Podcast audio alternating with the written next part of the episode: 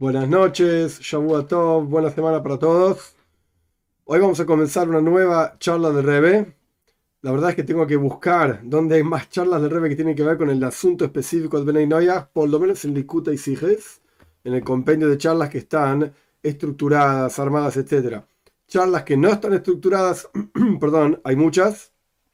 El Rebe habló muchísimas veces del asunto de Benay. Pero bueno, estamos estudiando charlas estructuradas, yo diría ya para ir pensando, si quieren, cambiar, digamos, de, tema. Podemos estudiar otras charlas del Rebe que no están en el compendio de Sijot, de charlas estructuradas, etc. Digo, para las próximas clases esta charla que vamos a estudiar hoy, nos va a llevar por lo menos dos clases. Probablemente dos clases o tres. Dos creo. Nada, para ir pensando próximas ideas que les gustaría estudiar en este espacio de estudio para Bnei Me gustaría hacer dos pequeñas aclaraciones y después nos metemos de hecho, derecho en, el estudio. Aclaración número uno. La verdad es que yo tampoco recuerdo todo lo que estudié. Alevay, ojalá yo pudiese recordar todo lo que estudié, sería un genio de la Torah. No lo soy y no recuerdo todo lo que estudié. Por eso todo lo que estudiamos en las clases y charlas anteriores, etcétera, recomiendo que lo repasen.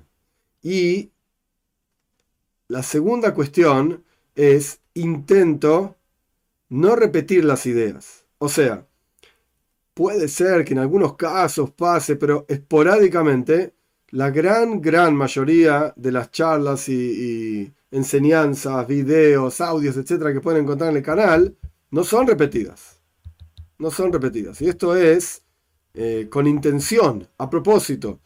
Podría dar 200 veces la misma clase con el mismo asunto y simplemente decir dos tres palabras diferentes y otra cosa.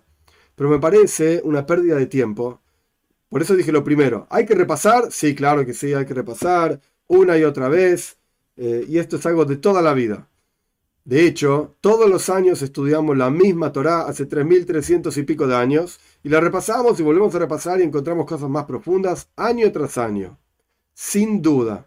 Pero por el otro lado, hay tanto para estudiar, hay tanto para aprender, desde diferentes perspectivas, diferentes temáticas, etc., que no tiene ningún sentido repetir.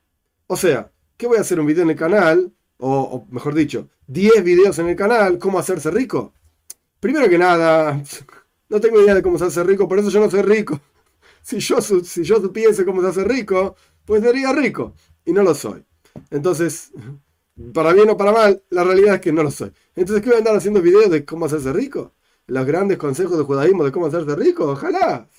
Si fuesen verdaderos o si fuesen concretos y para todo el mundo y para todas las generaciones, pues yo lo haría y sería rico. ¿Qué tanto lío? La cuestión es que no tiene ningún sentido hacer 10 videos sobre el mismo tema. A veces ocurre que uno repite una idea o una historia. Esto sí, porque está explicando un tema y una historia determinada, un ejemplo determinado es útil para ese tema, pues entonces se dice, ah, pero ya lo dije alguna vez. Bueno, no importa. Las mismas ideas, eh, volvemos a repetir la, A, B, C. ¿Cuántas veces un maestro enseña esto? Un montón de veces, todas, todas veces cuanto sea necesario. Lo que quiero decir es, en general, no repito enseñanzas. Si ya estudiamos esta charla, no voy a hacer otra clase con la misma charla. Entonces, ¿por qué digo esto hoy? Porque lo que vamos a estudiar tiene cierto nivel de profundidad en comprensión. Y alguien podría decir, una persona que recién entra al canal, o una persona que recién empieza a escuchar estas clases, ¿de qué está hablando este tipo? No entiendo nada. Ok, momentito. Es verdad que hay que enseñar las cuestiones para la gente que no sabe y las cuestiones básicas también hay que hablar de ellas, etc. Pero la Baruch Hashem, gracias a Dios, estimo, entiendo que en el canal muchos de los que participan de esta clase particular o de otras charlas que ven en el canal están hace tiempo. Y quizás si no están hace tiempo en, mis enseñanzas en particular, están estudiando hace tiempo. Entonces ya pasaron la etapa del Aleph, Beis, A, B, C, etcétera, que se enseña en primer grado o en jardín de infantes. Entonces, si uno constantemente enseña solamente lo que se enseña en jardín de infantes, entonces acá hay una especie de. No quiero hablar de política, no me interesa la política, pero en la Argentina, lamentablemente, venimos de 70, 80 años de hacer a la gente tontos. Poner en la cabeza de la gente que no sirven para nada, que no, es necesario estudiar, que se puede vivir del, gobierno, entre comillas, de, de, arriba, de Dios y qué sé yo, y no necesitas hacer nada. Y son unos tontos. Y lamentablemente, con el paso de los años, es difícil empezar a hacer funcionar el cerebro de vuelta. Y esto es parte de, un plan, digamos. No, no soy conspirativo ni nada por el estilo, pero cuando uno tiene masas de gente que son tontos, son fáciles de manejar. Y no se rebelan, en, todo sentido, no estoy hablando de las, las rebeliones como la, como la Revolución Rusa o la Revolución Francesa, no estoy hablando de esto. Estoy diciendo en general, vas a estar siempre en el poder, no hay ningún problema, porque la gente que está abajo tuyo son unos tontos, porque te ocupaste de que sean tontos. Entonces, no quiero esto. Yo en particular rechazo esta idea. Entonces por eso nos sentamos a estudiar asuntos que a veces son muy profundos. Eh, y viene alguno nuevo al canal y dice no entiendo nada. Para. Te recomiendo ir para atrás. Empezar desde el comienzo. Mirar los videos. Tomate el tiempo. Etc. Y con el tiempo vas a ir construyendo una, una una base de conocimiento, si un conocimiento se para sobre el otro y uno se para sobre el otro y así se sostiene como una columna grande, es como ese juego, eh, creo que se llama Shenga, que uno va poniendo maderitas, se arma toda una, especie de montaña de maderitas, una, una combinada con la otra y después empiezan a sacar las maderitas y pierde y que se le cae toda la columna que quedó. Ok, esto es como una, una construcción, una construcción. Hoy en particular vamos a estudiar un concepto que no está directa, no habla directamente de Bnei Noyaj, a pesar de que en la práctica vamos a ver que sí, habla de llaves, bastante fuerte este, en, términos de entender qué tiene que ver llaves con Bnei Noyaj, nada. Lo vamos a estudiar, paciencia. Pero quizás hay algunas ideas y conceptos, y de hecho nos queda una charla que a propósito yo no la estudié hasta el día, no la enseñé, quiero decir, hasta ahora, en el volumen 18, sobre Shita, sobre degollar, es muy profunda. Una parte, algunos, hay, algunas ideas de la charla ya la estudiamos en otra charla, pero es tan profunda que nada, hay que tener la cabeza preparada para sentarse a estudiarla. Entonces, para terminar mi, mi introducción, punto número uno, hay que repasar los estudios. Pero no lo vamos a hacer, no, lo voy a, no me voy a sentar acá a repasar los estudios. No voy a enseñar la misma charla que ya, ya enseñé. Están los videos grabados. Por en YouTube nos ayuda usémoslo en el buen sentido para, para repasar, para ver y para entender y para, para volver a estudiar, etc. Esto es punto número uno. Y punto número dos, no se asusten si algunas ideas pueden parecer complejas, porque en realidad estamos construyendo, abriendo la cabeza para construir ideas, conceptos que nos pueden servir en nuestra comprensión de la Torá, en nuestro servicio a Shem, para el judío como judío, para el Ben como Ben la Bas como Bas etcétera, etcétera. Muy bien, avanzamos. La charla que vamos a estudiar hoy, yo por error, en la descripción de la charla puse otra cosa, después la voy a cambiar, espero que nadie se enoje al respecto, pero vamos a estudiar una charla que está en el volumen 20 del Likutei Sijois, del, del compendio de charlas del Rebe, en la página 200 el tema general de la charla, ahora vamos a estudiarla de adentro, pero el tema general de la charla es Yosef, el hijo de Jacob, en Mitzrayim, en Egipto, etc., él cumplía llaves. Él observaba las leyes de llaves. Shabbat. ¿Y cómo es esto? Todavía ni siquiera existía la toira. Y sabemos que Bnei no deben cumplir llaves. Entonces, ¿cómo es la cuestión? ¿Por qué cumplía llaves? ¿Qué significa que cumplía llaves? Vamos a estudiar esto en profundidad. De vuelta, es una charla que tiene algunos conceptos muy profundos. No hay que asustarse. Vamos a estudiar de a poco. Vamos a estudiar de a poco. Introducción muy cortita a, meternos, digamos, en qué está pasando. La historia. Esto es Parshas Miketz. Parshas Miketz, entre otras cosas, Yosef se reencuentra con sus hermanos. ¿Qué quiere decir esto? Obviamente no voy a empezar desde Breishis. Dios creó el mundo en seis días. No, vamos a hablar de esto.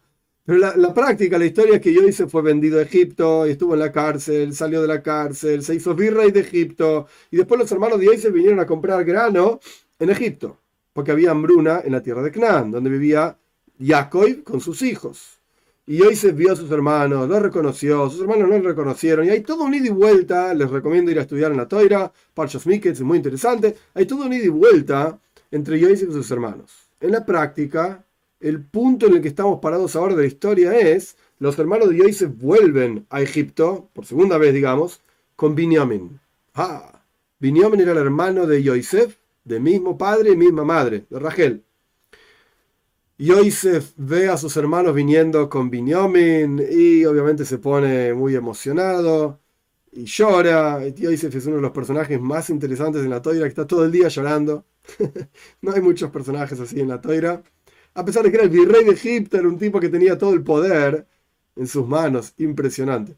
Pero bueno, se la pasaba llorando Yosef, un, un tipo muy, muy emocionante, muy emocionado, no sé cómo se dice. Muy sentimental. Ok. Yosef Binyamin y le dice a los sirvientes que él tenía en su casa, muchachos, preparen una comida, hoy vamos a comer todos juntos. Y se sienta en la práctica, estoy avanzando, que no vamos a estudiar esto, pero, eh, él se sienta en la práctica a comer con sus hermanos. Se sienta al lado de Yosef, eh, perdón, se sienta al lado de Binyamin y con los hermanos y les da parte de la comida y están todos contentos y vuelven a beber vino después de montones de años que no bebían vino. Ok, estamos todos muy contentos. Pero el punto de la historia que estamos ahora es que Yosef le dice a la persona que estaba a cargo de su casa, es uno de sus esclavos, de sus sirvientes, palabras en hebreo y después traduzco. Tevoyach tevach vehochein. Tevoyach, tevija, en hebreo, no es una palabra común, no se usa en hebreo moderno, es una palabra de la toira. Tevoyach significa degollar. Degollar un animal, agarrar una vaca, lo que sea, degollarla porque vamos a comer hoy. Hoy vamos a comer carne entre todos. Tevoyach tevach. Traducción literal, fea, pero es una traducción literal degollar un degollado. O como que prepara una carne. Vamos, hacemos un asadito, se diría en Argentina. Hacemos un asadito, y la palabra clave acá es vehohein. Y preparalo, hajana significa una preparación, preparalo, servilo frente a toda la gente. Yo me voy a sentar a comer, y ellos se van a sentar a comer. Te voy a Esteba. Vamos, preparame un lindo asadito y servímelo. Poneme los chorizos, poneme el vacío, poneme toda la carne al, asador y prepáralo. Hohein. El Midrash dice sobre esta palabra, esta última palabra, Hohein, prepáralo. El significado de esta palabra es Shabes. Shabes es un día que requiere Hajana, preparación. Shabbat es un día que requiere preparación. Entonces Yosef lo que estaba diciendo es, señores, vamos a prepararnos para Shabes. Esto es lo que estaba diciendo Yosef. Esto lo dice el Midrash. Aclaración, no está en, la, no está en el texto. ¿Dónde está eso escrito? No, no, no, ok, para. El texto lo único que dice es, hacemos un asadito y prepáralo. Eso es lo que dice el texto. Lo puedes interpretar así y seguir adelante la lectura. De hecho, Rashi, en su comentario la Toira, no dice demasiada cosa al respecto. Porque no, es, no necesariamente es el pshat, el sentido literal de la cuestión. Sino acá estamos, acá estamos hablando de un midrash, una alegoría, una historia, lo que hay detrás de, de, de los versículos, por así decir. Entonces, Hohen significa Shabbos, preparada significa Shabbat. El midrash continúa diciendo, de la misma manera que uno dice, y será, está escrito en la Toira, en Parshat Beshalach, y será en el sexto día, ve Hojinu, Hojein. Moishe le dice a la gente, señores, prepárense en el sexto día para el Shabbat, para el séptimo día. ¿Qué es lo que uno prepara? Ok, uno prepara la comida, uno se prepara con ropa limpia, uno se baña, etcétera, para prepararse para Shabbat, para estar lindo, para estar apropiado, adecuado, para recibir el séptimo día, etcétera. Entonces, así como encontramos en Parshas Beshalach, que Moishe le dice a la gente, Hojinu, prepárense, cada palabra en el hebreo tiene una raíz, Hojein, es prepararse, Hojinu, prepárense. Entonces, así como al respecto de Moishe, en Parshas Beshalach quiere decir prepararse para Shabbat, en Yosef también. Oh, Yosef estaba preparándose para Shabbat. Por eso, y esto que viene ahora es importante para todo el resto del texto que vamos a leer, por eso continúa el Midrash, el, el rebe está citando Midrash, diciendo, observaba Shomar Yosef de Shabbat, observaba Yosef el día de Shabbat, antes de que sea entregado. Esta palabra entregado va a ser importantísima para el resto de la charla. Esta es la cita del Midrash. El rebe lo único que hizo fue citar el Midrash. Yosef, la, la nos enseña, perdón, que Yosef cumplía Shabbat. Perfecto. Explica el Rebe. De la explicación simple del Midrash, uno podría equivocarse. O sea, de la lectura del Midrash, uno podría equivocarse. Que el Midrash nos quiere decir que Yosef estaba separado del resto de sus hermanos Y la observancia de Chávez era diferente a la observancia de, otras de otras mitzvahs. Quiere decir que él y no los otros hermanos cumplían llaves. Uno podría pensar que esto es lo que está diciendo Midrash. Yosef le dice a quien está en su casa, Johein, prepara, vamos a cumplir llaves, vamos a observar el llaves. Y uno podría traducir el Midrash diciendo, los hermanos de Yosef no cumplían llaves. ¿no? Yosef prepara llaves, hermanos no. Sin embargo, nuestros sabios nos dicen que los patriarcas cumplían todos los preceptos, y esto ya lo estudiamos ampliamente, si eran Bnei Noyach, no eran y se puede estudiar en más profundidad, hay todo un texto acá, hay dos textos que hablan de esto en profundidad, muy largo. Nuestros sabios nos dicen que los patriarcas cumplían todos los preceptos de la toira, a pesar de que no habían sido mandados a observar estos preceptos. Y está escrito al respecto de Abraham, por cuanto, el versículo dice, Payas Valleira, por cuanto Abraham manda a sus hijos y a su casa tras de él, o sea, a cumplir los preceptos de la toira entera. Cumplían toda la toira, observaban toda la toira. Entonces, con seguridad, que Jacob, él también enseñaba a sus hijos a cumplir toda la toira, a todos sus hijos.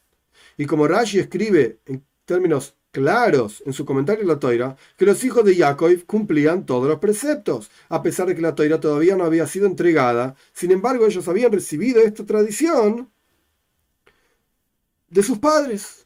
Entonces el Midrash no está diciendo que Yosef cumplía llaves y los hermanos de Yosef no. Esta no es la, la explicación de Midrash, claramente. Sino que, ¿cuál es la explicación de Midrash? El Midrash no viene a negar la observancia del resto de los preceptos a través de Yosef. Y su observancia, decir su observancia, y, tampoco viene a negar la observancia del precepto de Chávez y el resto de las mitzvahs a través de los hermanos. El Midrash no está diciendo esto. No, señor. Sino que el Midrash está diciendo que Yosef observaba Chávez y esto lo aprendemos de un versículo. O sea, no terminamos el, párrafo, pero la idea que está planteando el Rebe es, vos podés equivocarte y decir, ¿por cuánto el Midrash dice que Yosef cumplía llaves? Oh, entonces nadie más lo hacía, solamente Yosef. No. El Midrash nos está diciendo, fíjate, hay un pozo, hay un versículo que te está enseñando esto. Esto es lo que dice el Midrash. Lo podés ver desde un versículo. Pero ya sabíamos que cumplía llaves, sí, ya sabemos porque Jacob cumplía llaves, los hermanos de Yosef cumplían llaves, Abraham cumplía llaves, todos los patriarcas cumplían llaves y el resto de las mitzvahs. Pero ¿sabes qué? Mirá, hay un versículo, ah, qué interesante, lo podés ver, desde los versículos mismos lo podés ver. Esto es lo que está diciendo Midrash. Lo que no es el caso, el resto de las mitzvahs, que Yosef también cumplía y del mismo, de la misma manera. La observancia de mitzvahs, de la mitzvah de llaves, perdón y todo el resto de las mitzvahs del resto de los hermanos, esto no está escrito claramente en ningún versículo. Esto es lo que dice Midrash. El resto de las mitzvahs no las sabemos, sino, excepto a través de tradición, que la cumplían. Buenísimo. Llaves, está escrito eso. Mirá, acá está el versículo. Hohein, prepárense. Este asunto, es decir, el énfasis de la virtud de la observancia de llaves a través de Yosef, porque al fin y al cabo Yosef es el que dice, Hohein, vamos a prepararnos. Dicho de otra manera, de vuelta, sabemos que Abraham cumplía las mitzvahs, sabemos que Jacob, Abraham, Isaac, Jacob cumplían las los hijos de Jacob cumplían las mitzvahs, está todo bien, es la tradición de nuestros sabios, punto, podemos cerrar el libro, ya está, los patriarcas cumplían todas las mitzvahs, muy lindo y se acabó. Pero en la Toira encontramos, dice Midrash, en la Toira encontramos un posuk, un versículo que habla específicamente de dos puntos. Uno, Yosef, Dos, llaves. Eso es lo que dice Midrash. ¡Wow! Mirá. Yosef cumplía llaves. Lo vemos en un versículo. ¿Y qué pasa con el resto de los hermanos? También cumplía llaves. Y el versículo no existe. ¿Y qué pasa con Abraham? También cumplía llaves. Y el versículo no existe. El Midrash dice, hay un versículo de Yosef y llaves. Eso es todo. Este asunto, el énfasis de la virtud de la observancia de Yosef, de la mitzvah de llaves, el Midrash lo dice también en otro lugar. El Midrash dice sobre un versículo, este versículo está en Iyov. en el capítulo 41, versículo 3. Mikdimani Vashalem. ¿Quién va a, por así decir, prestarme y yo le voy a pagar? Como que Dios siempre paga la recompensa por lo que hacemos. El Midrash dice, este versículo de Ioiv está hablando de Yosef, que Yosef se adelantó, Hikdimani viene la palabra Kedima, adelantarse, como adelantar dinero. Yo te adelanto un dinero y después me vas a pagar. Pero en este caso es adelantarse en tiempo. Yosef se adelantó y cumplió, observó la mitzvah de llaves antes de ser entregada. ¿Cómo sabes? Como dice el versículo que estamos estudiando en nuestra parsha, digamos, Parshas Mikates, Teboyach, Tebach, Beochein. Hacemos un asado, traducción criolla argentina, y prepárate. Dice Rabbi Yohanan, ese día que vinieron los hermanos de Yosef junto con Binyamin y se encontraron en la casa de Yosef y comieron todos juntos, ese día era un viernes. Y la palabra Hohein no indica otra cosa excepto cumplir llaves. Como está escrito en el sexto día, Hahinu, le dijo Moishe Pashas Beshalach al resto del pueblo de Israel, señores, prepárense para, para cumplir llaves. Y el Midrash continuó diciendo, dijo Dios, Yosef, ¿vos cumpliste llaves antes de ser entregada la toira? Te juro que yo te voy a pagar al hijo de tu hijo, o sea, a tus nietos. Tus nietos van a estar ofrendando ofrendas, corbonois, en el Beis Hamikdash, en el templo, ofrendas de animales, etc., en llaves. O sea, no tu nieto literal, el hijo de tu hijo, sino que se refiere a tu descendencia. Yosef, tu descendencia van a estar en el Beis Hamikdash, en el templo, observando la mitzvah de llaves y, haciendo ofrendas en el templo en llaves. ¡Oh! Dios estaba re contento. Te juro, le dijo a Yosef. Vas a ver que esto en el futuro, falta un montón de tiempo para el Beis para el templo. Un montón de tiempo. Vas a ver que en el futuro, estamos hablando aproximadamente, déjeme pensar, más o menos 550 años después de la historia de Yosef, no, más, estoy diciendo mal, casi mil años después de la historia de Yosef, el pueblo de Israel iba a hacer un Beis Hamikdash, un templo en Jerusalén, iban a hacer ofrendas de llaves. Ok. Este es el Midrash. Paréntesis, para prestar atención y para entender. Acá se ve claro la diferencia que hay entre Pshat, cuando uno estudia la toira en, en sentido literal, el Pshat. ¿Qué dice la toira? Que Yosef dijo, hagamos un asado y preparemos, no. Como cualquier persona que se prepara, ¿qué haces con la preparación para comer una comida? Pones los platos en la mesa, pones un vaso, pones los cubiertos. ¿Qué sé yo? Te preparás, pones un mantel, te, preparás para comer. Eso es todo el pshat. Punto. No hay nada más. No hay nada más que aprender de, ese versículo. Prepara la mesa, yo qué sé. El Midrash nos dice, pará, acá hay toda una cosa más profunda. Fíjate la palabra hohein, preparar en Yosef, Fíjate la palabra Hojinu, preparen en Moishe Rabbeinu, Parashat de Shalach. Están conectados. Uh, allá significa llaves, acá significa llaves también. Es algo, digamos, más profundo que no hace al pshat, al sentido literal de la historia. ¿Qué diferencia hay? ¿Qué día era? El punto clave de la historia es que Joy se volvió a ver a Binyomin y lloró, y se encontraron y comieron. Esa es la historia. No me vengas con llaves. ¿Qué llaves? Pero por eso, esto es el Midrash es otra perspectiva en el estudio de Toira. Cerramos paréntesis. De este Midrash suena, como dijimos anteriormente, que el Midrash continúa diciendo que Dios le dijo a Yosef, y esto no quiere decir que Dios habló con Yosef. Ah, sí, Dios habla, tiene boca. Es un Midrash. ¿Aló? Esto no está diciendo que Dios tenga boca para hablar, ni que habló con Yosef tampoco. Es un concepto, es una idea. Como que Dios juró, ah, de los descendientes de Yosef van a hacer ofrendas en el templo, porque vos cumpliste llaves incluso antes de que sea entregado.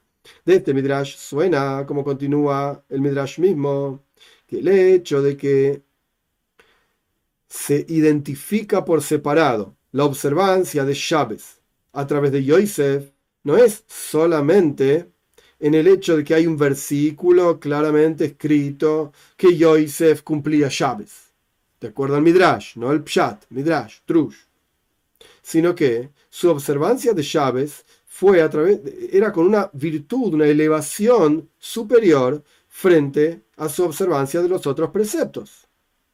Porque Dios le promete a Yosef, ah, por cuánto hiciste esto, me encantó, dice Dios. Vas a ver, te juro, tus hijos, o sea, hijos entre comillas, tu descendencia, van a estar ofrendando ofrendas en el templo en llaves. Ah, qué lindo. ¿Y las otras mitzvahs? No parece como que Dios haya prometido, jurado, ¡ay, qué bueno cumpliste la mitzvah de, yo qué sé, poner una mezuzá en la puerta! Sea lo que fuera que es. ¡Qué lindo! Te juro que tus hijos van a hacer no sé qué cosa. No encontramos eso al respecto de ninguna otra mitzvah. Llaves, oh, llaves de Yosef, sí, esto sí lo encontramos. Y también vemos que hay una virtud de la observancia de llaves a través de Yosef al respecto del resto de, las, de los hermanos, de las tribus, digamos, sus hermanos. No encontramos que Dios haya estado tan contento porque los hermanos de Yosef cumplían llaves. Cumplían todas las mitzvahs. Abraham cumplía todas las mitzvahs. Y Yitzhak, ya lo dije varias veces. No encontramos nada especial. Obviamente, estimo, Dios habrá estado contento. Si no lo hubiese dicho en algún lado. Pero acá, Chávez y Yosef, ¡ah! Esto es impresionante. Increíble, dice Dios. Te juro, etc. Justamente, explica el Rebe, justamente como resultado de esto, o sea, de que Yosef cumplía llaves en una forma especial, algo era diferente. Entonces Dios jura que los hijos, o sea, los descendientes de Yosef van a tener un mérito especial. La recompensa de esta observancia de llaves de Yosef va a generar algo muy especial. Y todo lo contrario. Esta es la razón por la cual justamente Yosef cumplía llaves y está escrito claramente en la toira para mostrarnos cómo en la práctica los descendientes de Yosef van a estar en el templo, etc. Esto es lo que suena de Midrash. De vuelta, no negando que los demás no cumplí, no diciendo, quiero decir, que los demás no cumplían la mitzvah de Chávez, o que no cumplían las otras mitzvahs, sino levantando a Yosef, como diciendo, pará, todos eran iguales, pero en este detalle, mirá, Yosef estaba por arriba de los demás. Te voy a, te voy a preparame un asado, esa palabra, preparame un asado, esto es especial de Yosef. Tenemos que entender en qué consiste esta virtud de la observancia de Chávez a través de Yosef frente a la observancia de Chávez, de Shabbat, del resto de las tribus. ¿Cuál es esta cosa de Yosef? ¿Por qué era tan especial Yosef en Chávez? O la observancia de Yosef, de, Chávez a, través de Yosef. ¿Y por qué esto? O sea, ¿cómo es esa virtud? Punto número uno. ¿Y cómo vemos que esa virtud está aludida en el versículo a prepara un asado para mí. ¿Cómo ves que eso era especial? Al punto tal que el Midrash, ¿ok? Dice, oh, en este versículo vemos que Yosef tenía algo especial en llaves. ¿Sí? ¿Cómo lo ves? Ok, ese fue capítulo 1. También tenemos que entender capítulo 2, tenemos que entender cuál es la prueba. ¿Cómo es esto de que la, en el mundo del Midrash, de vuelta, esta, esta charla de Rebe es del mundo del Midrash, no del mundo del Pshat. Dejamos el Pshat de lado. Ahora, ¿cómo es que es una prueba del versículo que la palabra Hohein representa llaves al punto tal que el Midrash hace una doble negación? Hohein no es sino llaves. Oh, la, explicación de esa palabra es llaves, prepararse. Hohein es preparar. Como dijo Yosef, hacemos un asado y prepáralo. ¿Cómo es que la palabra prepararlo te muestra en forma tan pero tan sobresaliente y fuerte que no hay otra explicación que llaves. Llaves, y se cumplía llaves, ¿no ves? Dice preparar. La palabra preparar significa llaves. Como uno puede estudiar en términos sencillos, por cuanto Yosef indicó a aquella persona que se ocupaba de las cosas en su casa, prepararse, sebrayado, hoheim, nidish, prepararse las comidas para llaves, y antes de llaves, porque era viernes, como dijimos el segundo Midrash, ese día era viernes, uno prepara la comida de llaves antes de llaves, porque una de las leyes de llaves es que no se puede cocinar. Entonces uno tiene que preparar todas las comidas antes de llaves.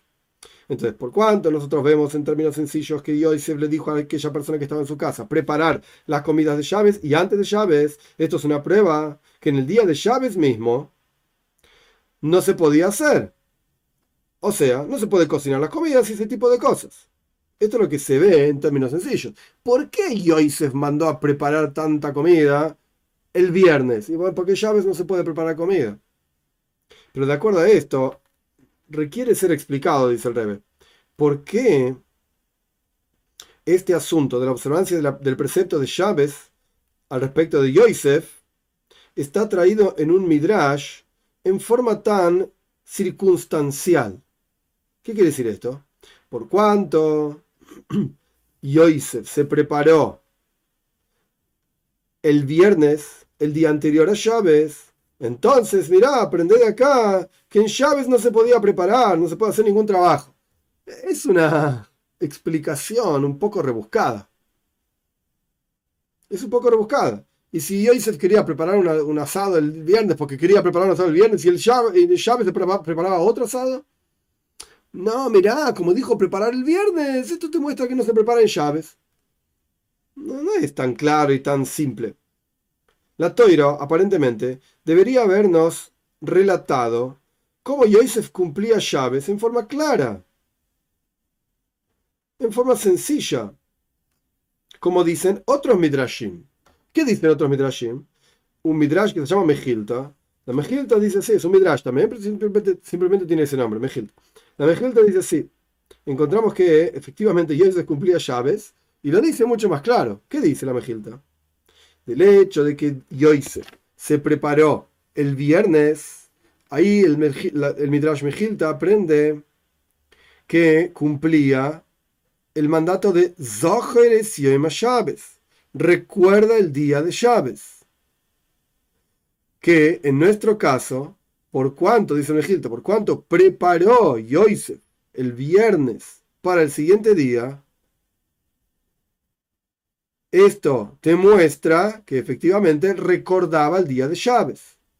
Paréntesis, no está en la SIGE, lo agrego yo, porque lo vi y ya lo dije esto en algún otro caso también. Aprovecho esta charla que está hablando de este tema para explicarlo. Hay quienes dicen que Benay Noyach deberían recordar el día de Chávez, no cuidar.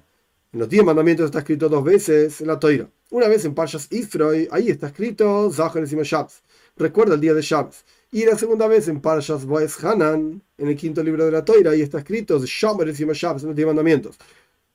Observa, cuida el día de Shabbos. Y hay quienes dicen que cuidar el día de Shabbos, esto no se puede hacer para Menenoyach, la Gemora dice claramente en Sanedrin, un no judío que cuida llaves, Hayav Mesa, recibe muerte celestial. Pero, dicen algunos, se puede hacer el primero de los diez mandamientos, llaves, recuerda el día de llaves, y esto está basado en una explicación, lo estoy diciendo rápido porque ya lo expliqué en otro caso, y solamente quiero hacer, quiero dejar clara la, la, la ley. Hay un comentario de Kli Yakar, un comentario famoso, en Praga, año 1600 y pico, cerca de 1700, pero 1600 y pico, que él dice que los primeros diez mandamientos fueron dados a, las naciones del mundo, a los no judíos. Y ahí dice, recuerda el día de Chávez, porque el recordar el día de Chávez te hace saber, te hace recordar, consciente, etcétera, de que Dios creó el mundo en los seis días, el séptimo descansó, el mundo no es eterno, como decía Aristóteles, etcétera, etcétera, etcétera. En la práctica no hay un desafío a que encuentren un lugar en la ley judía, halajá, subrayo, donde diga que no judíos deban recordar el día de Chávez. No hay ni uno. Y efectivamente, el Talmud dice en Sanedrin y el Rambam lo trae en la halajá. El Rambam es el único que codifica, único, subrayo, que codifica las leyes de Noyach, tomadas del Talmud, etcétera, etcétera, que cita el Rambam las mismas palabras del Talmud directamente. Un no judío que cumple llaves recibe pena de muerte celestial. Y no me vengas acá con cumple, cuida y, recuerda. dices tonterías. Está prohibido. Y más aún todavía, el Rambam cuando trae las leyes de Benay Noyach, y ya lo dije también en otros casos, lo repito, y para sentarse a estudiarlo quizás más detalle, pero en otro momento, ahora no. si un no judío quiere cumplir un precepto de la Toira, puede hacerlo, dice el Rambam. Puede hacerlo. No lo vamos a evitar, dice el Rambam. Dice el Rambam. Excepto dos. Estudio de Toira y Chávez. Y esto estudiamos ampliamente qué significa. Y estamos estudiando Toira. Pero tiene que ver con Noyach. Todo lo que tenga que ver con el estudio de Toira de Noyach está perfecto, está muy bien. Y no solamente no reciben pena de muerte celestial, Dios libre y guarde, sino todo lo contrario. Todo lo contrario, se están elevando al nivel de como un Kohen Godel, como un sumo sacerdote, que esto lo estudiamos en las clases pasadas. Galt, impresionante. Bien, eso por un lado. Y al respecto de llaves, está clarísimo, está prohibido. Así como el resto de las mitzvahs, no se lo evitamos, y cada caso hay que sentarse, estudiarlo y entenderlo y preguntarle a un rabino autorizado que sepa de lo que está hablando, si debe cumplirlo no debe cumplirlo, cómo cumplirlo, porque tiene que cumplirlo como corresponde, no hacer cualquier pavada que se le ocurre. A mí me gustaría hacer, eh, yo qué sé, poner un lápiz en, en, la puerta de la casa en lugar de una mesuda. ¿Qué estás diciendo pavadas? No se hacen esas cosas, son tonterías. Hay que hacer las cosas como corresponde. Igualmente hay un comentario del Radvaz sobre la mesusa específicamente para Pneinayas, que no lo deben hacer. Ok, podemos sentarnos y estudiarlo en amplitud. Hay mucho para hablar. Pero sea como fuere, está clarísimo. Toiri Chávez no. Entonces, ¿dónde está la fuente alágica, legal? No me vengas con Midrashim. Así como estamos estudiando hoy una charla que tiene que ver con Drush, con Midrash, y está perfecto. Hay otros temas que son alajá. La alajá no es un Midrash. Y no se puede alajá, no se puede aprender, perdón, alajá, ley de un Midrash de una explicación alegórica o como lo que estamos estudiando ahora, que Yosef cumplía llaves y, alágicamente, no tiene implicaciones. Puede tener implicaciones espirituales. Ok, vamos a estudiar, no hay problema. Pero alágico es otra cosa. Es otro mundo. Hay que sentarse, estudiar el Rambam, estudiar el Shulchan el código de la judía, qué, qué, qué es cada cosa, qué corresponde, qué no corresponde, cómo se hace, etc. No se puede hacer cualquier cosa. Ay, porque el Kliyakar dice, es muy lindo, el Kliyakar es un drush, el, mundo del Kliyakar, si uno se sienta a estudiar los, comentarios del Kliyakar, son drush. No es alhaja. El Kliyakar no es una autoridad alágica, legal. Es un, es un libro santo y puro e impresionante, pero no es alhaja. No era el trabajo de él, no tiene por qué serlo. Cada uno hace lo que hace y ya está, está perfecto. Y está el tipo que es un deportista porque juega la pelota. Y está el tipo que es un deportista porque corre maratones. Y está buenísimo. Y el futbolista es futbolista y el maratonista es maratonista. Y son dos expertos y genios y fantásticos en lo que hacen. Pero no se mezcla. El maratonista no juega, va a jugar la pelota. Y que juega la pelota no corre un maratón. Y pero juegas tan bien a la pelota, porque no corres 42 kilómetros? Yo corro en segundos toda la cancha. ¡Pum, pum, pum! Pero después necesito descansar un poquito. Y el maratonista corre y corre, y el tipo es un experto y llega como si no hubiese, como si no hubiese movido ni un dedo al final de la maratón. Y yo corro una cuadra y me cansé. Cada uno tiene su trabajo. El Kliyakar es Midrash, no es Alajá. Entonces no se puede aprender Alajá. No deben cumplir llaves. Punto. Y vamos a verlo de esta charla claramente. Ok, cerramos paréntesis. Me pareció importante que quede claro, porque esto es una pregunta que vuelve y vuelve una y otra vez.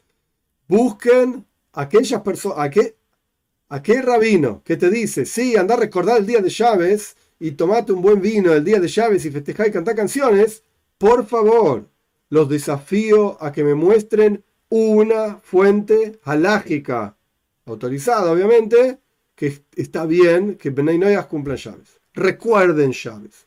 Una fuente, muéstrenme. Una. Y después discutimos. Y después charlamos. Y yo no tengo problema en decir me equivoqué. Si me equivoqué, me equivoqué. Muéstrenme una fuente. One. Una sola. No la hay. Que yo sepa, no la hay. Yo tampoco sé todo, pero no la hay. Ok. Seguimos avanzando. Cerramos paréntesis. Entonces, Mejilta. ¿Cuál es? ¿En dónde estamos metidos ahora en la charla del Rebe? La Mejilta dice claramente que, que Yosef se preparó para Chávez, porque dice Zohar encima Chávez, recuerda el día de Chávez. De ahí salió todo el paréntesis sobre Chávez y Beninoyach, etc. Y el, el Kli comentario se llamaba Efraim Alunchitz, creo. Si no recuerdo mal, el que escribió ese comentario. Ok. Pero ahí el Mejilta es claro. En, en, el Midrash que nosotros estamos estudiando no es tan claro, sino que tenemos que hacer una explicación medio rebuscada. Por cuanto dice que se preparó el viernes, acá vemos que no se podía preparar en llaves. La Mejilta por lo menos dice claramente, recordaba el día de llaves. Y el rebe pone entre corchetes, como está escrito en la Mejilta también, en otro espacio, digamos, del versículo Zahar encima llaves, recuerda el día de llaves, aprendemos que tenés que recordarlo el domingo. El domingo ya tenés que tener en cuenta el llaves que viene ¿Qué significa esto? Que si aparece, perdón, alguna comida especial, algo lindo, rico, etcétera, guárdalo para llaves. Oh, esta comida especial la vamos a comer en llaves. Entonces el domingo ya estás recordando el día de llaves. Que existe esta idea de recordar. Entonces, Yosef el viernes dijo, vamos a preparar. Oh, Yosef el viernes estaba preparando para llaves. Como está escrito, dice la Mejilta, recuerda el día de llaves. La Mejilta lo entendemos, digamos. Pero el otro Midrash no estaba tan claro. ¿Por qué? Pregunta el Rebe aprendemos de una forma tan rebuscada que Yosef se estaba preparando para llaves. Ok, capítulo 3. Esto lo vamos a entender cuando primero expliquemos otra cosa. Que el Midrash agrega y, enfatiza que la observancia de Yosef, de la mitzvah, del precepto de llaves, fue, en las palabras literales de Midrash, son tres palabras, Koidem Sheloi Tinosen. Traducción literal, antes de que no sea entregado. O sea, antes de ser entregado. El hebreo y el español funcionan un poco diferente. Simplemente por eso suena rara la traducción. Antes de que sea entregado. Yosef cumplía el llaves antes de que sea entregado. Esto es lo que dice el Midrash. No se entiende, dice el Rebe. Y más aún, los comentarios del Midrash, de este mismo Midrash, preguntan, ¿no? ¿Cuál es la novedad? Yo ya sé que Yosef vivió antes. Todo el mundo sabe que Yosef vivió antes de la entrega de la toira. Entonces, ¿por qué el Midrash tiene que agregar tres palabras? Oh, ya se cumplía llaves antes de ser entregado. ¿Alguien tenía alguna duda de esto? Obvio. De vuelta, en las palabras del comentarista, uno de los comentaristas famosos, Jeff Toyar, del Midrash, obvio que en los días de Yosef no había sido entregado llaves. Entonces, ¿para qué agrega el Midrash estas palabras? Este mismo comentario responde que quizás, perdón, por cuanto aparentemente hay una prohibición de cumplir llaves porque todavía no había sido entregado llaves y más aún un Ben que cuida llaves recibe pena de muerte y como lo mencionamos, lo anteriormente, esto está en el Talmud y el comentarista de Midrash lo está sacando del Talmud. ¿De dónde sabes que un Ben o Bas que cumple llaves recibe pena de muerte celestial, pena de muerte celestial? ¿Cómo sabes? Porque el versículo dice, de antes de la entrega de la toira, Día y noche, esto está en Parshas Noyach, no van a descansar. Y el Talmud extrae de ahí que un Ben Noyach tiene prohibido cumplir llaves.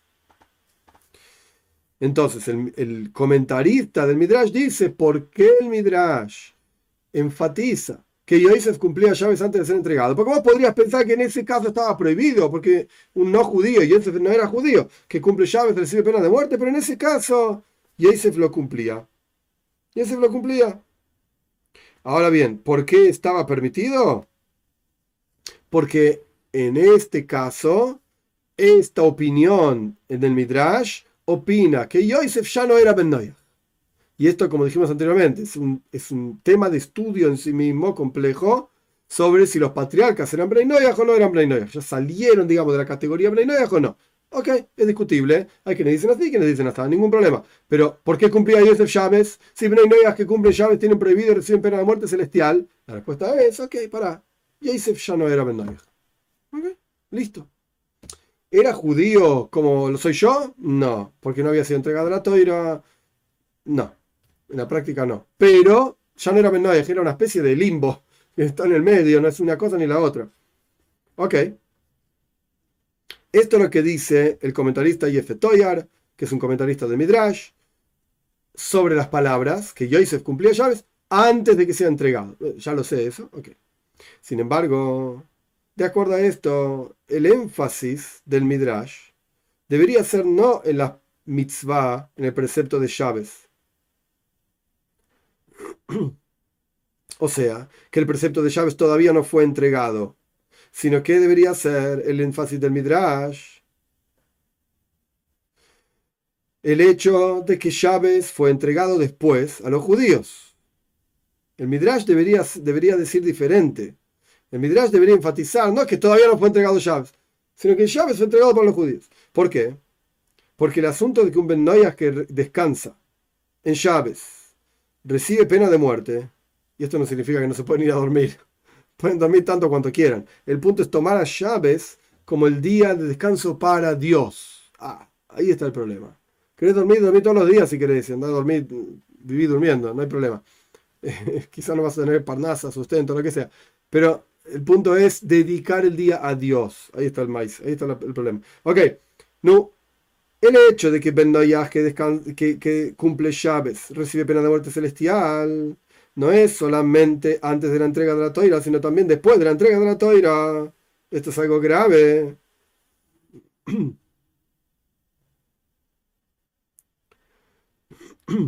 Y en una nota dice Rebe, interesantísima nota. Todo lo contrario. Si vos te fijas, sos preciso en las palabras de Midrash. El Midrash dice que Yosef cumplía llaves antes de ser entregado. Suena, suena de esas palabras que aparentemente no estaba esa prohibición de cumplir llaves antes de la entrega de la toira para un no judío. Y de hecho el Rebbe trae más adelante de un Midrash Dios le dio a, Adán, perdón, al primer hombre, la mitzvah de llaves. Uh, hay una opinión así en el Midrash. El primer hombre cumplía llaves también. Ok, no vamos a profundizar en eso porque el rey mismo no profundiza tampoco. Y el Midrash no dice demasiada cosa. Simplemente dice esto, es una opinión en el Midrash, hay otras, una opinión en el Midrash que Dios le dio al primer hombre también la mitzvah de llaves.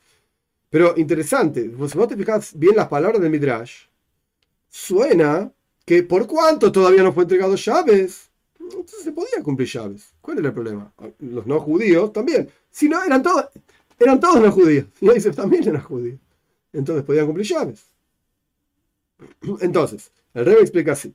Por cuánto el asunto de, de vuelta, estoy repitiendo, por cuánto el asunto de que un no judío que cumple llaves recibe, recibe pena de muerte, esto no era solamente, no era solamente antes de la entrega de la toira, sino también después de la entrega de la toira, entonces el Midrash debería decir más claro. Por ejemplo, el Midrash debería decir, Yosef cumplía llaves que le fue dado al pueblo judío. No debería decir, Yosef cumplía llaves antes de ser entregado. El lenguaje no es tan claro. Porque de ese lenguaje puede decir, bueno, pero en esa época se podía, todavía no fue entregado.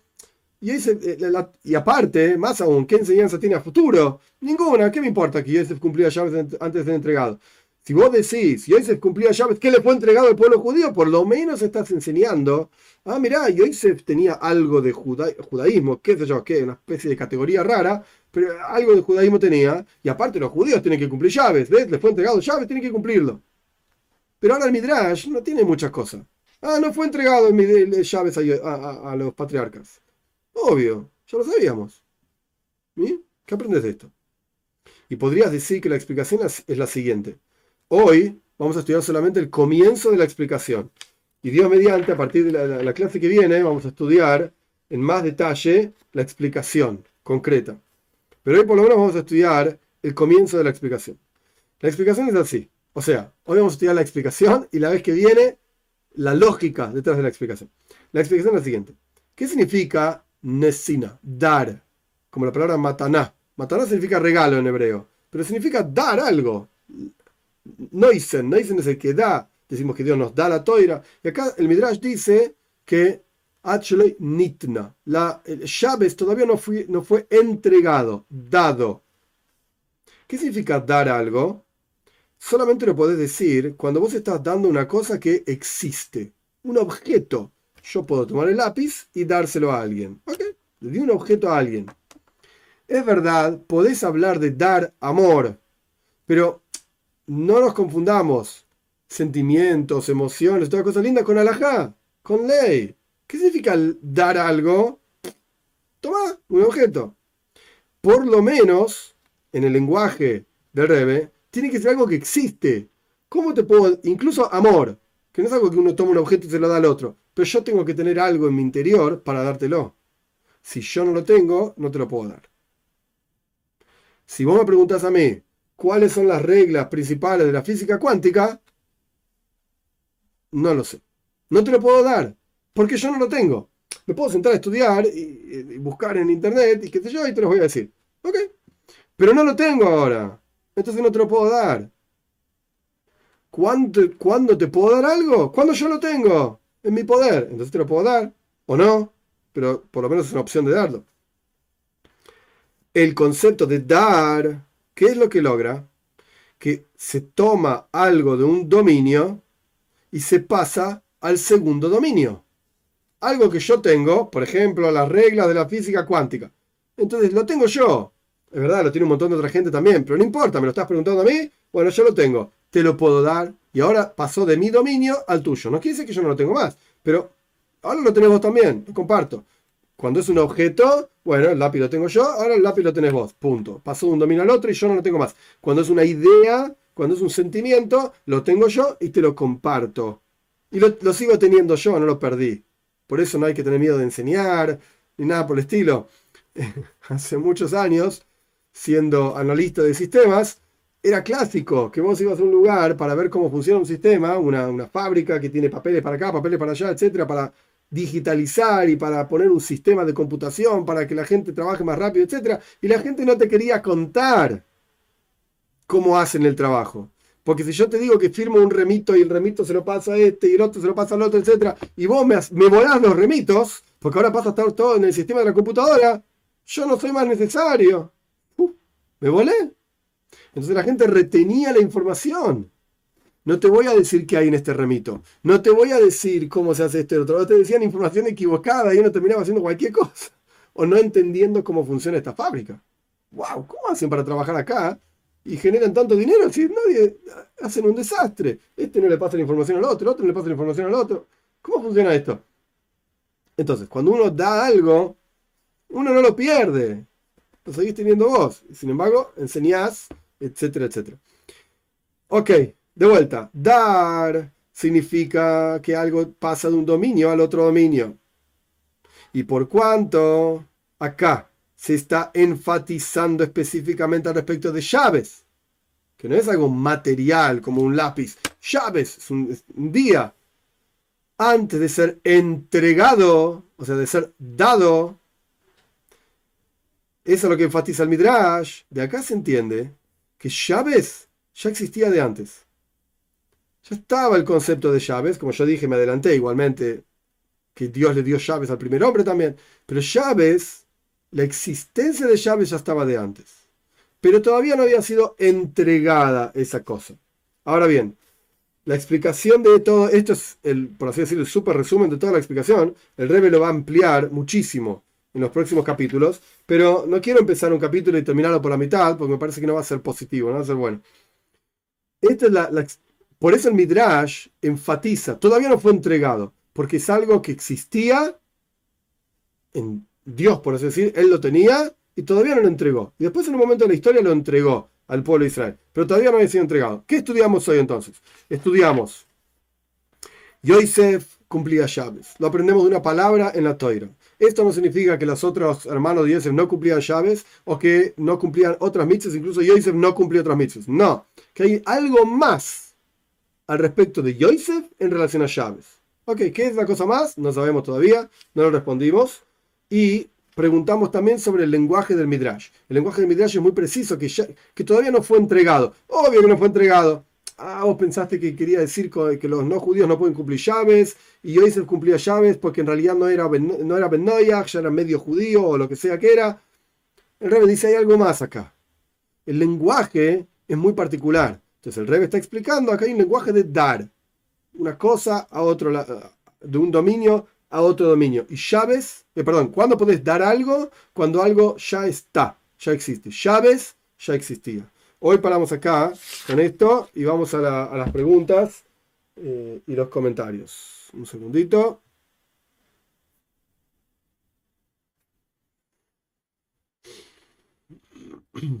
Bueno, por supuesto, buenas noches a todos y Shabu a todos, una buena semana para todos. Heshbon Anefesh dice que enseña una sige que hable, hable de preceptos lógicos o racionales. Ok, esto lo estudiamos. Hay una sige muy, muy larga del Rebe que podemos estudiar sobre esto, pero es realmente muy largo. Nos llevaría por lo menos 5 o 6 clases solamente esa sige. Y son temas que en realidad ya lo hablamos. Es una discusión clásica entre Ramban, Nachmanides y el Rambam, Maimónides. Lo estudiamos esto, no estudiamos esa charla en particular porque es muy larga, pero estudiamos el concepto y en varios lugares. Ahora no tengo en la cabeza para decir en tal lugar, tal video, miren, pero lo estudiamos sin lugar a dudas. Eh, esta discusión entre Rambam y Ramban respecto de la mitzvah de Dinim, de establecer sistema de justicia, que para Rambam, para Maimónides, solamente se refiere a un sistema de justicia que juzgue a Bnei Noyach en las leyes, los siete preceptos de Bnei Noyach. Y Ramban, Nachmanides dice, no señor, esto tiene que ver con todos los preceptos racionales, todos. Pero, ok, Heshbon ya está bien lo que, lo que plantea, solo que no está en una sija en particular, está en otros lugares, pero sí. Eh, de hecho, muchos de los estudios que hacemos están basados en esta idea del Ramban, de Nachmanides, de los preceptos racionales. Yeah. Emanuel dice temas actuales, recato, cuidado de los ojos, leyes del habla, educación de los hijos, conseguir pareja adecuada. Uf, sí, sí. A mí me gusta más un, un, estudio textual, o sea, que podamos sentarnos y ver alguna fuente. No estoy diciendo que no son importantes ni lo que dijo Heshman Nefesh, ni lo que dijo Emanuel. Las dos cosas son muy importantes. Estoy totalmente de acuerdo y está muy bien lo que dijeron, solo que no, es, no hay un texto que yo sepa, por lo menos, excepto las leyes del habla, no vamos a estudiar las leyes de Hofetzheim, eh, discúlpenme, yo soy un Hosid, o por lo menos intento, y, sentarse a estudiar Shmira Saloshoin, el cuidado de la lengua de Hofetzheim, o el libro mismo que se llama Hofetzheim, es terrible. Y no puedes decir esto y no puedes decir lo otro. No digas esto y no digas, qué? Cállate la boca y ya está, no digas nada. es difícil. Los Hasidim no estudiamos esto tanto, pero, ok, para pensar. Para pensar. Sí, sí.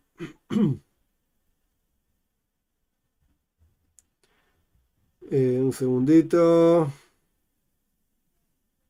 Sabrina pregunta, ¿esas dos palabras tienen que ver con jinuj? No, nada. Porque la palabra jinuj se escribe con ges. Ges, nun, jaf. Y la palabra hohein es con jaf y nun. Son dos palabras que nada, nada que ver uno con el otro. Suenan parecidas, pero no tienen nada que ver uno con el otro. No. Semillas, Manu dice, la halajá se actualizó con respecto a no judíos o Ben o Bat Noyach luego de 1400, 1400 por el tema Inquisición, incluso generacional.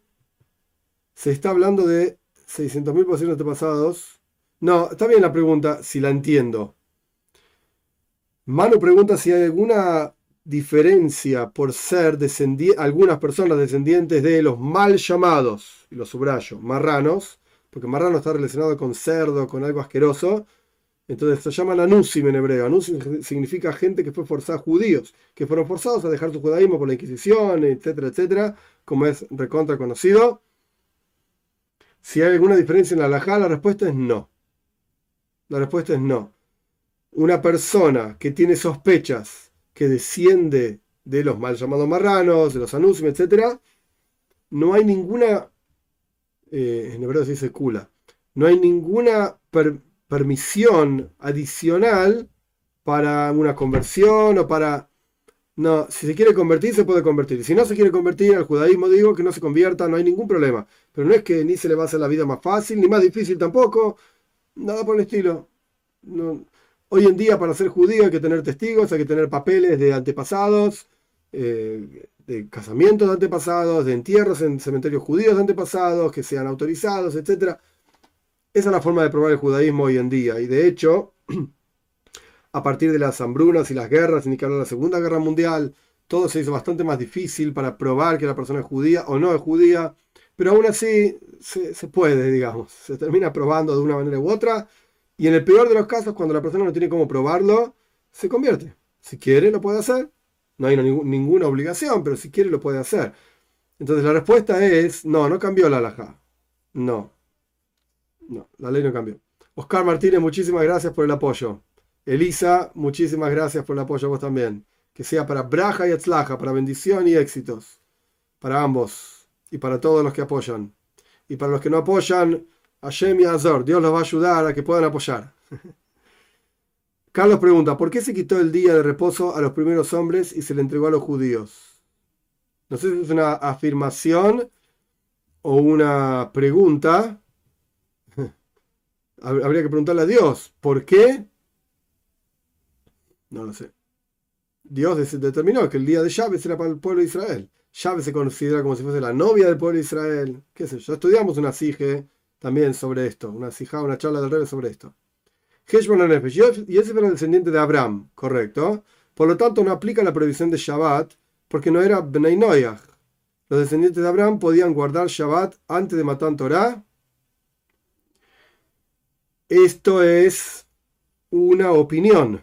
Lo que dice Heshbon Anefesh no está mal, pero es una opinión nada más. Que dice que los patriarcas a partir de Abraham ya no eran Bnei y podían cumplir llaves, pero incluso así no era el mismo llaves que cumplimos los judíos hoy en día, porque no fue mandado llaves. Llaves aparece a partir de la entrega de la toira, el momento de la mitzvah. Vamos a estudiar la clase que viene, Dios mediante. La mitzvah de llaves aparece a partir de la entrega de la Torah, no de antes. E incluso llaves es un concepto, una mitzvah. Pero en realidad hay otras mitzvahs que Abraham también cumplía. Abraham también la cumplía el, énfasis en esta charla que estamos estudiando ahora y que vamos a terminar la clase que viene, Dios mediante, o a lo sumo dos clases más, em, el énfasis es que vemos al respecto de Yosef algo adicional al respecto de la mitzvah de Chávez en Yosef. Por sobre el resto de las mitzvahs, perdón, y por sobre el resto de sus hermanos. Vemos algo diferente en Yosef. Y esto es lo que el Rebbe quiere explicar. Vamos a estudiar. Em, pero si podían cumplir Chávez o no antes de la entrega de la toira, la respuesta es sí. La respuesta es sí. Sabrina tiene otra pregunta. ¿Y Yosef estaba circuncidado? La respuesta es sí. Claro que sí. Todos los descendientes de Abraham estaban circuncidados. Esto está en Parshas Lech. Al final de Parshas Lech Dios le dice a Abraham que se circuncide él y toda su descendencia. Claro que sí. Eduardo Fallas, muchísimas gracias por el apoyo. Que sea para Braja y Atzlaja, para bendición y éxito. Muy bien, gente. Dios mediante, continuamos el sábado a la noche que viene para continuar con esta charla, para seguir estudiando. Y si quieren, ya vayan pensando a futuro para, para otros estudios o para otros asuntos. Shabu Tov, excelente semana para todos.